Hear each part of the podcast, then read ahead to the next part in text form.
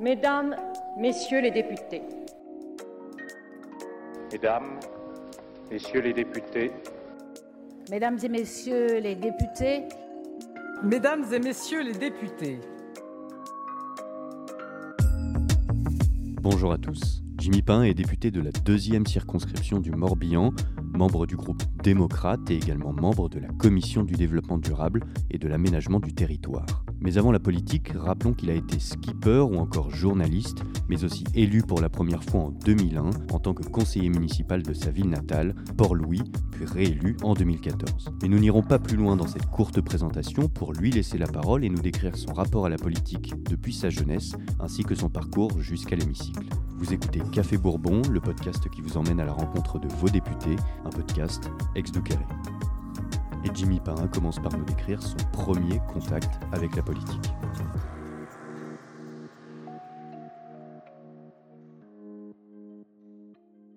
c'est probablement l'élection de Valéry Giscard d'Estaing en 1974. Mais euh, avant ça, si vous voulez, moi, je suis d'une famille un petit peu née dans la politique. Mon papa a toujours été passionné de ces choses-là. Mon papa a été maire de Locmiquélic, qui est une commune euh, euh, située sur la rade de l'Orient de 1983 à, 1904, à 2001. Moi, je suis d'une née à la fois d'un père habitait dans nos cours et puis d'une maman parisienne. Euh, une belle histoire d'amour. Et puis j'ai trois frères et sœurs. Et j'ai vraiment souvenir euh, avec mon père de regarder l'heure de vérité, de, de le voir euh, pester contre l'élection de François Mitterrand en 1980. Mais moi, le premier souvenir que j'ai, c'est vraiment... alors, J'en ai peut-être d'autres avant. Hein. Il y a peut-être la mort de Georges Pompidou. Je me souviens très bien de la mort de Georges Pompidou. On était en cours de musique de danse bretonne. Euh, à Kervignac, dans ma, près, de chez moi, mais, euh, et d'avoir été collé des affiches euh, pour Valéry Giscard d'Estaing, mais sincèrement sans trop, sans trop de conviction, j'avais 12 ans.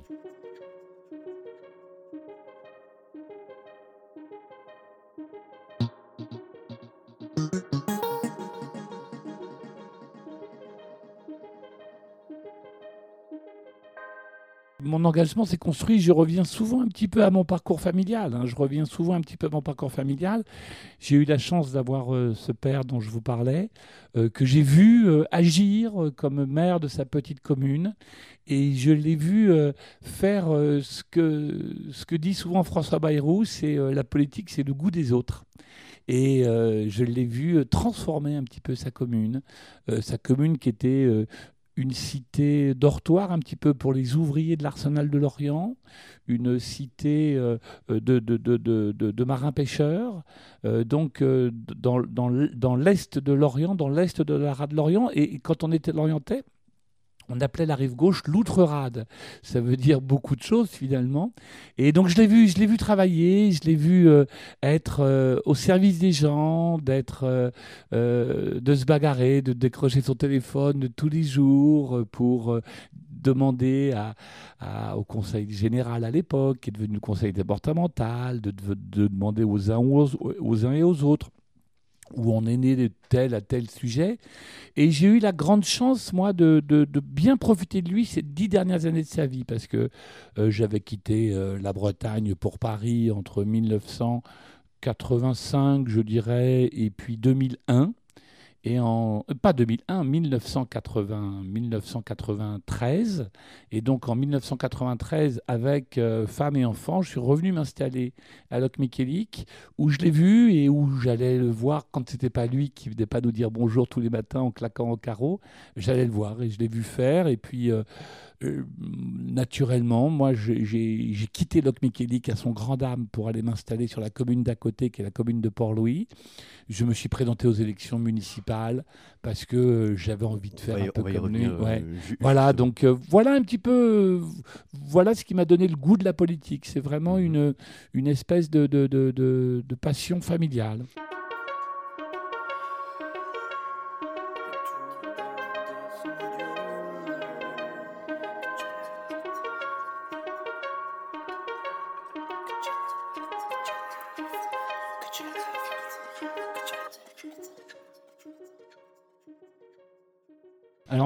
Ma vie, étudiante, ça va être très court, hein, parce que et, j'en souffre parfois. Hein. J'ai quitté l'école très tôt.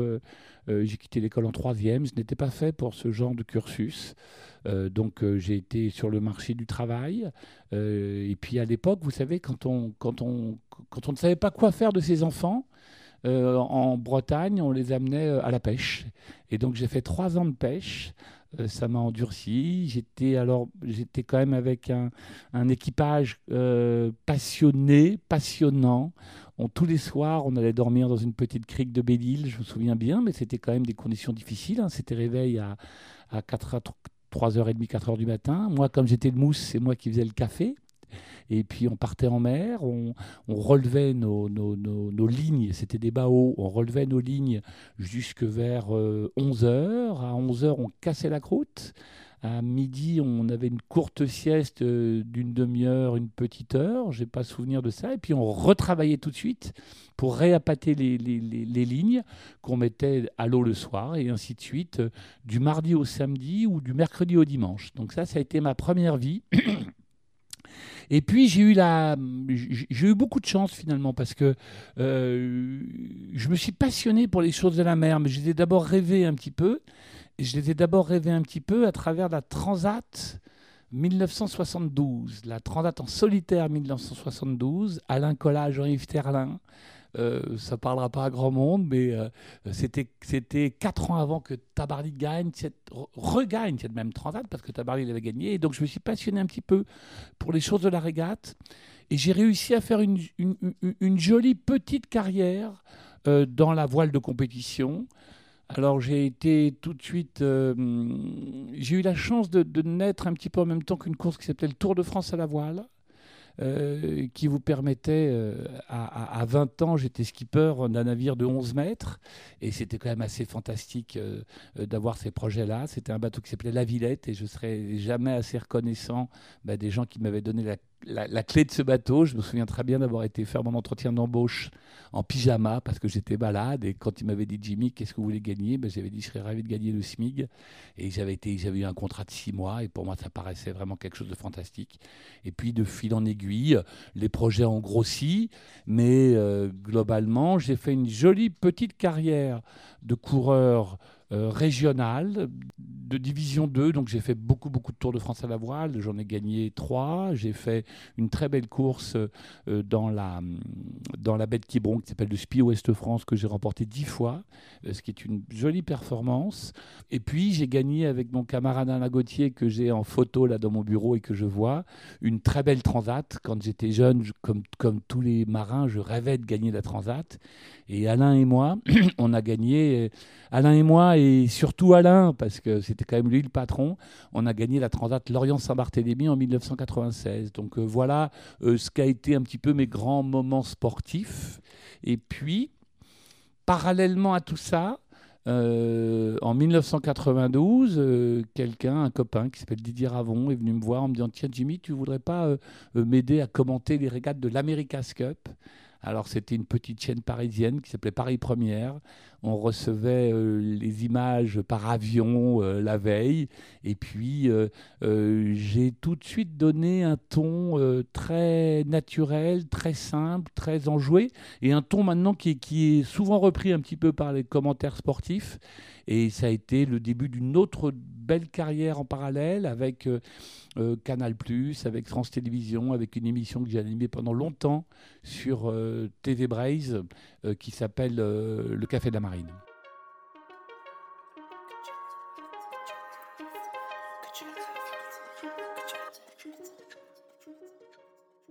Maintenant, revenons peut-être sur votre parcours politique. Rappelons que votre première participation à une élection date de 2001 à Port-Louis, justement. Comment vous est venue l'idée de vous lancer dans ces premières élections, de passer d'une vie euh, journalistique et sportive à une vie militante et politique Ou Parce que euh, j'avais des belles ambitions. Ce changement de, vie euh, vient de, de l'ambition qu'on a, pas de l'ambition qu'on a pour soi, mais de l'ambition qu'on peut avoir pour son village, pour sa communauté. Port-Louis donc est à, à, la sortie est de la rade de l'Orient. C'est face à l'Armor-Plage.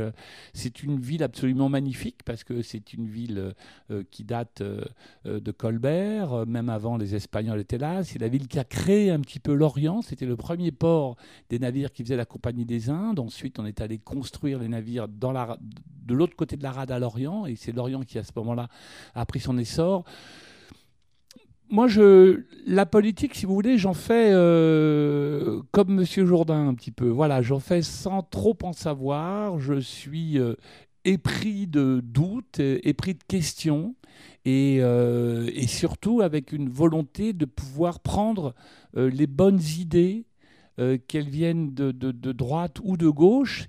Et ceci m'a donc moi fait être élu euh, conseiller municipal de mon petit village en, en 2001, donc à Port-Louis. 2008, euh, parce que cette année-là, le, mandat avait duré sept ans, je crois. Euh, l'arrivée de Nicolas Sarkozy m'avait pas donné envie de continuer les choses. Donc j'avais un petit peu décroché. Et puis en 2014, la maire euh, de la commune a décidé de construire sur un quai absolument magnifique, sur une face à la citadelle de Port-Louis, euh, un bâtiment que, que, je ne comprenais pas et donc je suis allé la voir en disant écoute Muriel, euh, on peut quand même pas laisser faire ça. Elle me dit mais tu n'y comprends rien. Écoute, je n'y comprends rien. Je vais faire une liste pour les élections municipales. On a fait une liste pour les élections municipales, on, une, liste de, bons copains avec des tas de projets. Nous n'avons pas été élus, mais moi j'ai été élu donc deuxième mandat en 2014. Et puis 2017 est arrivé et badaboum.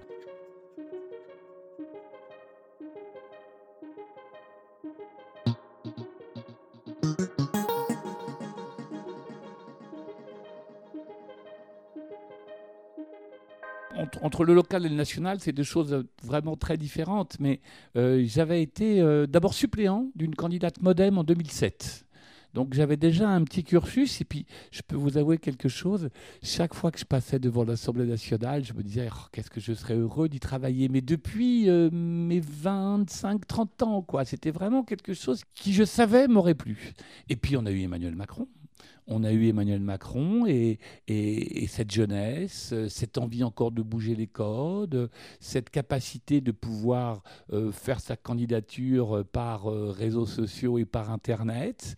Euh, donc j'ai saisi ma chance et je n'ai pas été choisi. Donc voilà, mais je n'ai pas été choisi. Il a, dans cette deuxième circonscription du Morbihan, je pense qu'on souhaitait un petit peu la préserver pour le député sortant qui était proche de Bruno Le Maire. Mais euh, euh, quelques-uns m'ont dit, mais Jimmy, c'est la chance de ta vie. Tu as 15 000 de retard. Alors 15 000 de retard, c'est une expression un petit peu maritime hein, qui, qui dit tu as du retard, mais on n'est jamais à l'abri d'un bon bord. Et j'ai tiré ce bon bord, qui a été probablement le, le, le, le plus beau bord de régate que j'ai tiré de toute ma vie. Et j'ai été élu avec juste 800 voix d'avance, hein, ce qui est très très mmh peu je me suis retrouvé à l'Assemblée nationale, ce qui est très très peu, mais avoir été élu quand même sans investiture, sans étiquette, était quand même une, belle, performance. Et puis je me suis retrouvé à l'Assemblée nationale, un petit peu chien perdu sans collier. Et puis euh, après avoir essayé de m'investir dans un groupe euh, qui était un petit groupe de radicaux, mais euh, les choses ne se sont pas faites. J'ai croisé mon voisin, mon voisin de bureau qui s'appelle Bruno Fuchs. Et Bruno m'a dit, mais Jimmy, mais pourquoi tu viendrais pas avec nous au Modem? Le modem deuxième pied de la majorité. Et sincèrement, euh, j'y suis très bien au modem parce que d'abord c'est un groupe à taille humaine, c'est un groupe qui a un vrai leader politique. Hum, je vous disais tout à l'heure en début d'entretien que euh, l'importance d'avoir le goût des autres, mais François Bayrou rajoute deux choses, d'avoir un parti et des leaders. Et je crois qu'avec François Bayrou, on a maintenant un des derniers leaders euh, historiques, un petit peu, euh, de la vie politique française. Et, euh, et je crois dans, sa, dans sa vision et dans sa justesse des choses.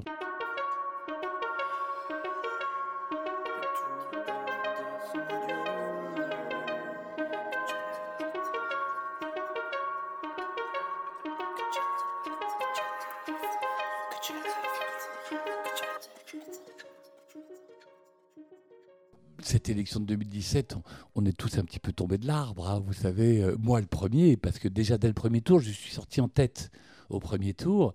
Et puis, écoutez, euh, euh, évidemment, des centaines de SMS, de messages le lendemain, bravo, félicitations. Mais tôt ou tard dans la vie, on prend un petit peu la grosse tête, je crois. Et, la grosse tête, je l'ai prise et que je m'en souvienne toujours au moment de cette victoire de la Transat Lorient-Saint-Barthélemy. Donc euh, j'ai pris ça un petit peu comme une, comme une chance. Euh, vous savez, j'avais, un petit peu de mal à boucler mes fins de mois. Hein. C'était euh, pas facile, la, vie qui était la mienne, hein, de, de, courir de petits contrats en petits contrats. Et donc ça a été à la fois une certaine, un certain rythme de vie, parce que quand on est parlementaire, on a, on a, une, vie très rythmée, très organisée, et puis une certaine qualité de vie que je n'avais peut-être pas toujours avant. Et puis voilà, mais les proches, c'est ma famille la première, euh, c'est euh, mes enfants, c'est euh, quelques soutiens politiques, mais assez peu. Moi, j'ai eu un gros soutien politique quand même pendant cette élection. C'était Jean-Yves Le Drian, qui était euh, ministre des Affaires étrangères d'Emmanuel Macron, à peine nommé, euh, qui simplement avait dit dans la presse Mais je suis persuadé que Jimmy Pain fera un bon député pour cette si belle circonscription. C'est moi qui le dis, c'est pas lui, qui est la deuxième circonscription du Morbihan, dont je dis toujours qu'elle est probablement une. tous les députés sont toujours fiers de leur circonscription mais euh, celle-ci est absolument magnifique parce qu'elle va de la rade de l'Orient jusqu'à l'entrée du golfe du Morbihan. Et puis on a les îles de Belle-Île-Ouatédic, euh, les bois de Camor, Sainte-Anne-d'Auray. C'est vraiment un, coin dans lequel je me mhm. promène, où, je vais à la rencontre euh, de mes concitoyens avec toujours le même bonheur.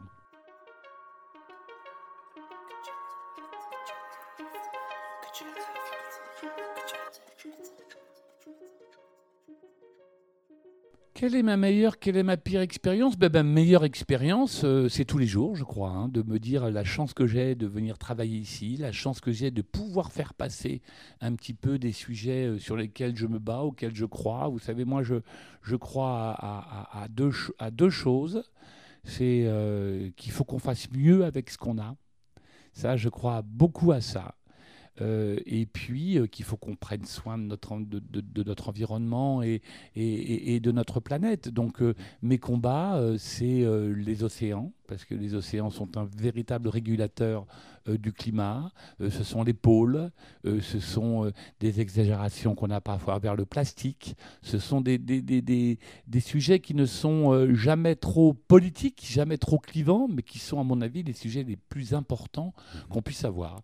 Les plus mauvais souvenirs, écoutez, euh, j'étais drôle parce que je, rappelle souvent un souvenir d'une semaine où euh, la même semaine, on avait eu euh, des tirs en Libye, on avait eu euh, euh, une grogne sociale assez forte et puis des étudiants qui avaient envahi une faculté de Paris, je ne sais plus laquelle, la grande, qui est dans le 5e arrondissement. Où, voyez, et, et je m'étais dit, qu'est-ce que c'est difficile d'arriver à contenter un petit peu tous ces gens-là et qu'est-ce qu'on doit faire pour essayer d'accepter de vivre les uns avec les autres?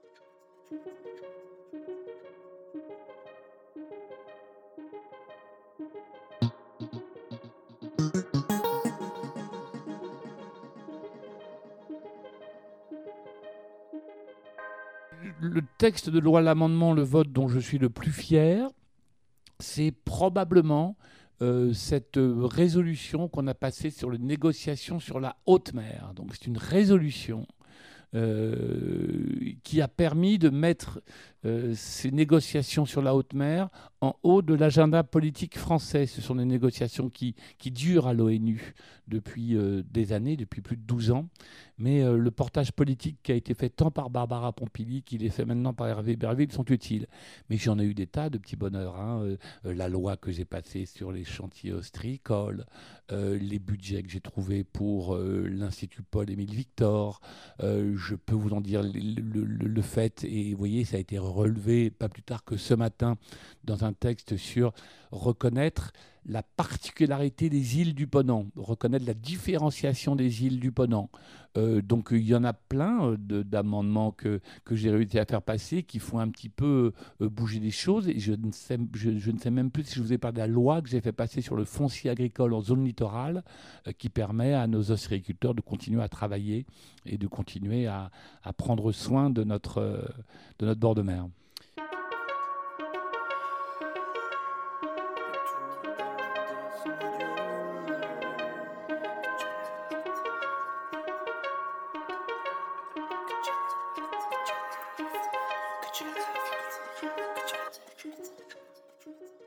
Ce qui est super, c'est que mon après-politique, je l'ai vécu avant, presque. Vous savez, j'ai dit tout le temps que j'ai pris ma retraite avant de me mettre à travailler. Et c'est ce qu'on devrait tous faire, presque. Hein. Donc, euh, euh, j'ai une vie, euh, j'ai encore, parce que c'est pas fini, mais j'ai une, belle vie, j'ai une vie de voyage, une vie de compétition, une vie de rencontre, une vie de. Donc, probablement que quand j'aurai quitté la politique, je continuerai peut-être à faire autre chose, euh, peut-être toujours dans le domaine de, de, de, la navigation, dans le domaine de la plaisance. Vous voyez, là, je me bagarre ces jours-ci pour que on va avoir un défi français pour la Coupe de l'Amérique. La Coupe de l'Amérique, c'est le summum de la navigation. Et dans le nouveau règlement de la Coupe de l'Amérique, il y a obligation d'avoir ce qu'on appelle un bateau assistance qui navigue à l'hydrogène et qui soit capable de naviguer à plus de 50 nœuds. 50 nœuds, c'est près de 100 km/h. Je, trouve qu'il faut vraiment qu'on fasse tout pour qu'on puisse mettre en avant la technologie française, le savoir-faire français en termes d'hydrogène, en termes de...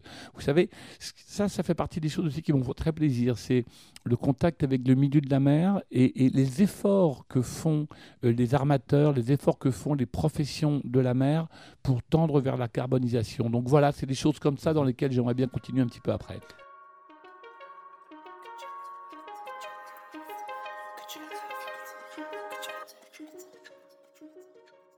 Rappelons que ce podcast s'adresse pour partie à la jeunesse. Quel message souhaiteriez-vous adresser aux jeunes eh ben, c'est très prétentieux ce que je vais leur dire, mais faites comme moi, prenez votre chance, euh, euh, tentez, tentez votre, euh, voilà, prenez, prenez, votre chance parce que vous voyez, je suis vraiment l'exemple de, de, quelqu'un qui n'était pas du tout dédié à cette carrière-là. Et vraiment jamais je remercierai suffisamment le, le, président de la République pour qui la vie n'est pas toujours facile, pour qui les combats ne sont pas toujours faciles à faire comprendre et tout, de m'avoir donné cette chance-là, je lui en serai toujours reconnaissant.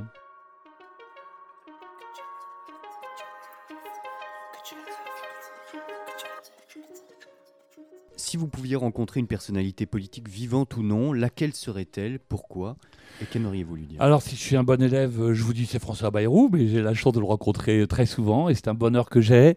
Euh, évidemment, le général de Gaulle évidemment le général de Gaulle, qui mais c'était euh, une période, un moment de l'histoire où euh, on se rend compte que cet homme a été quand même euh, assez extraordinaire. Mais, mais ces temps-ci, c'est plutôt l'ex-première ministre néo-zélandaise, Jacinda Ardern, capable de nous dire, bah, écoutez, voilà, too much is too much, je, n'en peux plus, il faut que je, que, que je me régénère, il faut que je vois d'autres choses. Chapeau, madame, pour avoir su tirer la révérence avant qu'il ne vous soit trop tard et surtout peut-être qu'on vous tire le tapis sous les pieds.